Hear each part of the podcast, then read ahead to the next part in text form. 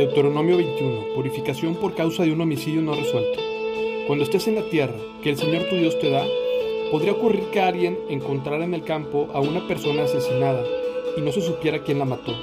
En un caso así, los ancianos y los jueces tendrán que medir la distancia que hay desde el lugar del crimen hasta las ciudades cercanas. Una vez que hayan determinado cuál es la ciudad más cercana, los ancianos de esa ciudad tendrán que elegir una novilla de la manada que nunca haya sido entrenada para el arado ni usado el yugo. La llevarán hasta un valle que no haya sido arado ni cultivado y que tenga un arroyo donde siempre fluye el agua. Ahí, en el valle, le quebrarán el cuello a la novilla. Después se acercarán los sacerdotes levitas, pues el Señor tu Dios los ha elegido para que sirvan delante de Él y pronuncien bendiciones en el nombre del Señor. Ellos son responsables de resolver todos los casos legales y criminales. Los ancianos del pueblo tendrán que lavarse las manos sobre la novilla, la cual le quebraron el cuello. Luego dirán, nuestras manos no derramaron la sangre de esta persona, ni vimos cómo sucedió. Oh Señor, perdona a tu pueblo Israel, al cual has redimido. No culpes a tu pueblo de asesinar a un inocente. Así quedarán absueltos de la culpa por la sangre de esa persona. Si sigues estas instrucciones, harás lo correcto a los ojos del Señor y purificarás a tu comunidad de la culpa por homicidio. Matrimonio con una prisionera de guerra. Supongamos que sales a la guerra contra tus enemigos y el Señor tu Dios los entrega en tus manos. Y tú tomas cautivos algunos de ellos. Supongamos que entre los cautivos ves una mujer hermosa a la cual te sientes atraído y deseas casarte con ella. Si tal cosa sucediera, podrás llevarla a tu casa, donde ella tendrá que raparse la cabeza, cortarse las uñas y cambiarse la ropa que llevaba puesta cuando la tomaron prisionera. Ella se quedará en tu casa, pero debas permitirle hacer duelo por sus padres y su madre durante todo un mes. Después de ese tiempo podrán unirse y tú serás su marido y ella será tu esposa. Sin embargo, si una vez ya unidos resulta que ella no te agrada, tendrás que dejarla en libertad. No podrás venderla ni tratarla como una esclava porque la has humillado.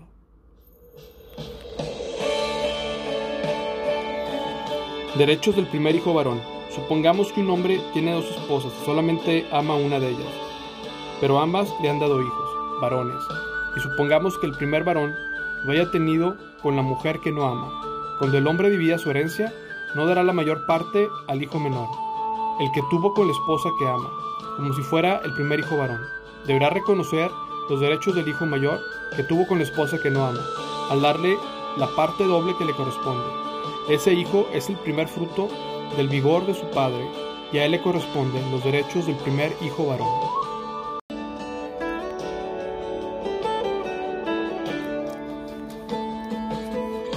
¿Cómo tratar con un hijo rebelde? Supongamos que un hombre tiene un hijo terco y rebelde, que no quiere obedecer ni a su padre ni a su madre, a pesar de que ellos lo disciplinen.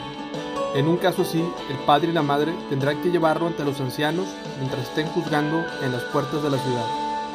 Ambos padres les dirán a los ancianos, este hijo nuestro es terco y rebelde, y se niega a obedecer. Es glotón y borracho. Entonces todos los hombres de esa ciudad lo matarán a pedradas. De ese modo limpiarás esa maldad que hay en medio de ti, y todo Israel se enterará y tendrá miedo. Ordenanzas varias. Si alguien cometió un delito digno de muerte y por eso lo ejecutan y luego lo cuelgan en un madero, el cuerpo no debe quedar ahí colgado toda la noche. Habrá que enterrarlo ese mismo día, porque todo lo que es colgado es maldito a los ojos de Dios. De esa manera evitarás que se contamine la tierra que el Señor tu Dios te da como preciada posesión.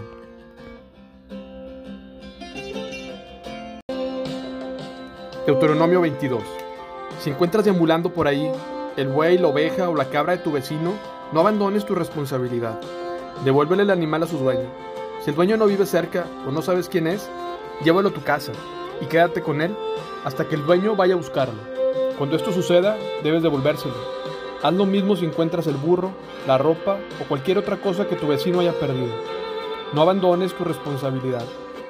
Si en el camino ves caído al burro o al buey de tu vecino, no lo ignores. Ve y ayuda a tu vecino a ponerlo otra vez de pie.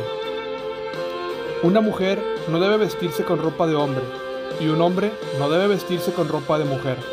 Cualquiera que hace algo así es detestable a los ojos del Señor tu Dios.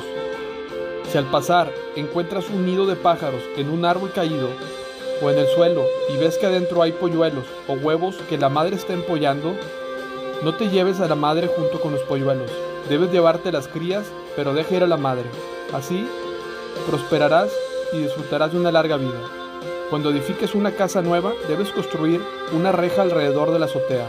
De ese modo, si alguien se cae del techo, nadie podrá culparte de su muerte.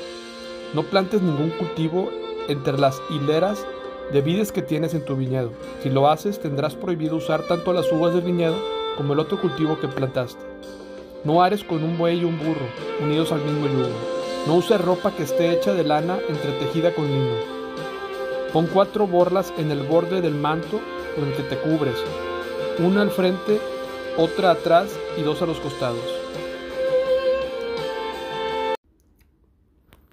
Ordenanza sobre la pureza sexual. Supongamos que un hombre se casa con una mujer, pero después de dormir con ella la desprecia y la acusa públicamente de conducta vergonzosa diciendo, me casé con esta mujer y descubrí que no era virgen. Entonces el padre y la madre de la mujer tendrán que llevar la prueba de la virginidad de su hija a los ancianos mientras estén juzgando en las puertas de la ciudad. El padre deberá decirles, yo le di a mi hija a este hombre para que fuera su esposa y ahora él la desprecia. La ha acusado de conducta vergonzosa diciendo, descubrí que su hija no era virgen, sin embargo, aquí tengo la prueba de su virginidad. Entonces los padres extenderán la sábana matrimonial delante de los ancianos. Los ancianos tomarán al hombre y lo castigarán. También le impondrán una multa de 100 monedas de plata que deberá pagar al padre de la mujer por haber acusado públicamente de su conducta vergonzosa a una virgen de Israel. La mujer seguirá siendo esposa del hombre y él jamás podrá divorciarse de ella. Pero supongamos que las acusaciones del hombre son ciertas y puede demostrar que la mujer no era virgen. Entonces la llevará a la puerta de la casa de su padre. De allí los hombres de la ciudad la matarán a pedradas, porque ha cometido un delito vergonzoso en Israel. Ha sido promiscua mientras vivía en la casa de sus padres. De ese modo limpiarás esa maldad que hay en medio de ti. Si se descubre que un hombre comete adulterio, tanto él como la mujer deben morir. De ese modo limpiarás Israel de semejante maldad. Supongamos que un hombre conoce a una joven virgen que está comprometida para casarse y tiene relaciones sexuales con ella. Si tal cosa sucediera dentro de una ciudad, deberás llevarlos a ambos hasta las puertas de la ciudad y matarlos a pedrada.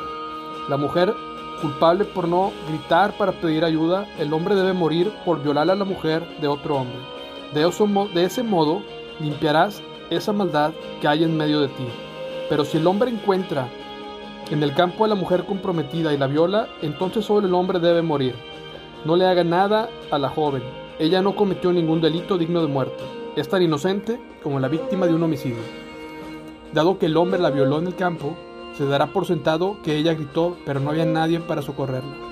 Supongamos que un hombre tiene relaciones sexuales con una joven que es virgen, pero que aún no está comprometida para casarse. Si los descubren, él deberá pagarle al padre de ella 50 monedas de plata. Luego deberá casarse con la joven por haberla violado y jamás en su vida podrá divorciarse de ella. Un hombre no debe casarse con la ex esposa de su padre porque ese acto sería una deshonra al padre.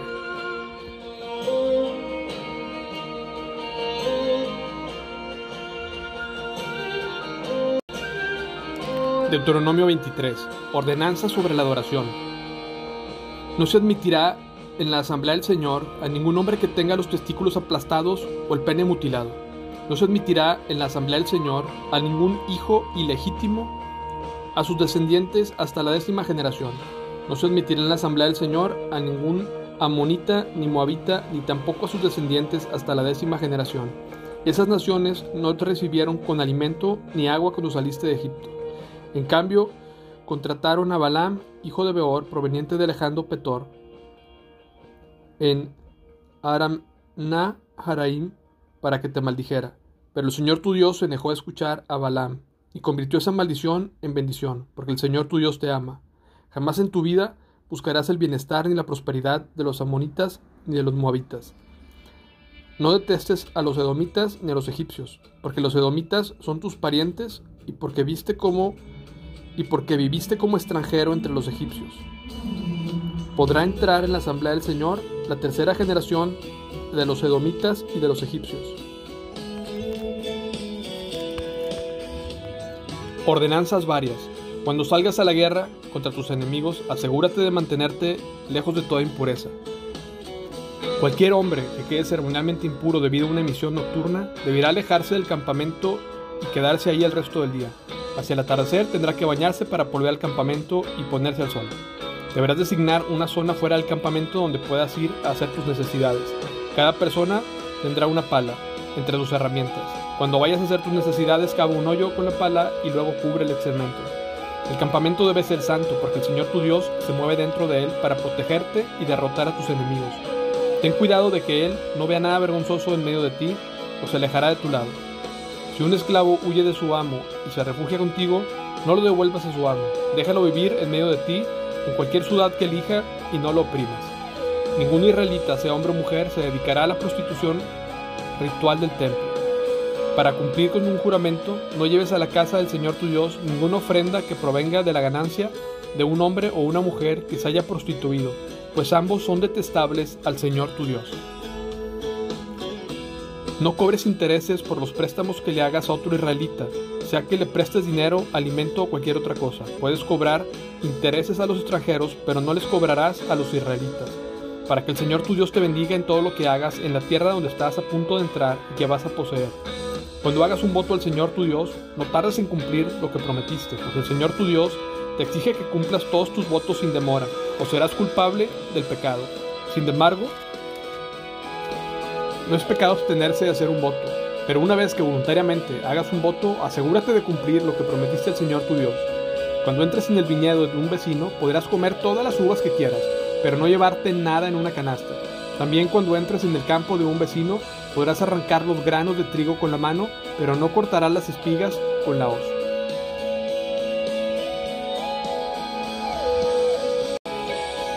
Deuteronomio 24. Supongamos que un hombre se casa con una mujer, pero ella no le agrada. Resulta que encuentra algo reprochable en ella. Entonces escribe un documento de divorcio, se lo entrega y la echa de la casa.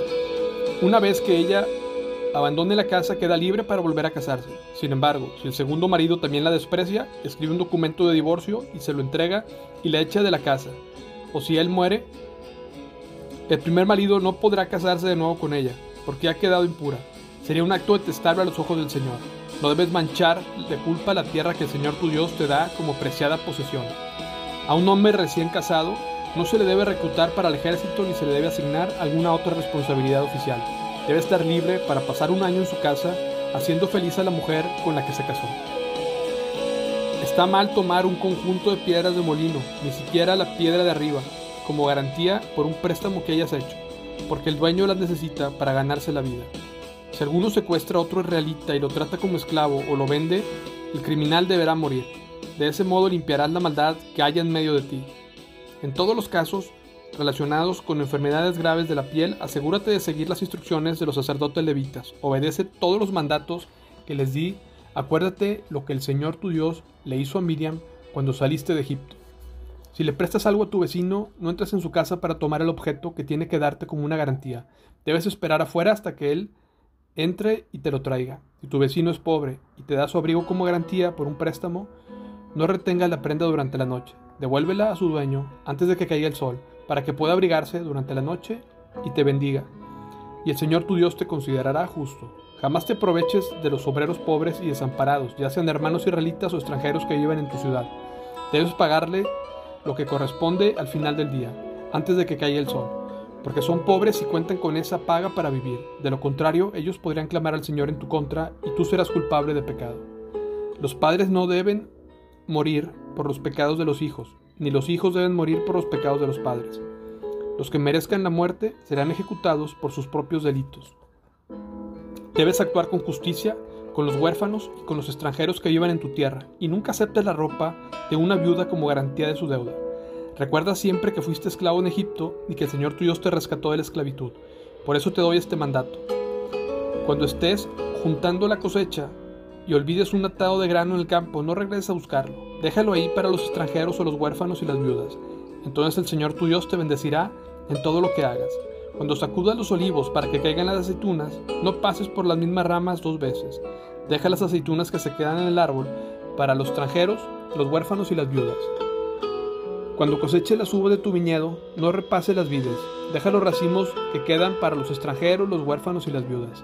Recuerda que fuiste esclavo en la tierra de Egipto, y es por eso que te doy este mandato.